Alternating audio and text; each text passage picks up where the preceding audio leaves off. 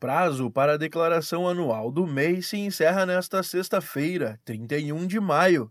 É o fim do período que teve início no dia 1 de janeiro, em que os empreendedores individuais informam seu faturamento no ano anterior. A medida é uma das obrigações previstas para a modalidade de microempreendedor individual, que hoje conta com mais de 8 milhões de registros em todo o Brasil, sendo mais de 2 milhões somente no estado de São Paulo. Atenção, a data limite para a entrega da declaração nunca foi prorrogada, portanto é imprescindível que seja feito até esta sexta.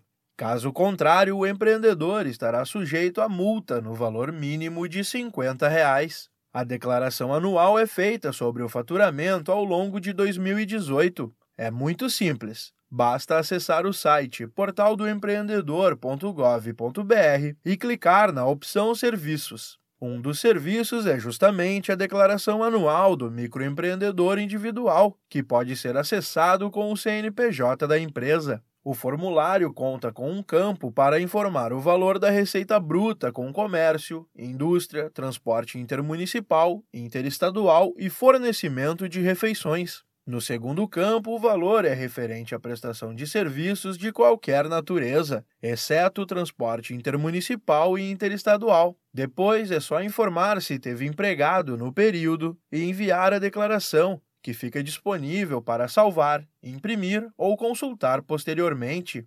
Quem mantém os relatórios mensais em dia, outra obrigação do MEI, conta com mais uma facilidade. É o que explica o consultor jurídico do Sebrae São Paulo, Silvio Vucinic. O MEI tem praticamente três obrigações, né? Pagar o imposto mensal no boleto DAS, preencher o relatório de receitas mensal né, de cada mês e enviar a declaração anual. O ideal é que o MEI utilize os relatórios de receita bruta que ele preencheu do ano anterior, ele faz a soma desses relatórios, ele vai ter o total. Para mais informações sobre a declaração anual do microempreendedor individual, acesse portaldoempreendedor.gov.br ou ligue para o Sebrae pelo número 0800 570 0800. Da Padrinho Conteúdo para a agência Sebrae de Notícias, Pedro Pereira.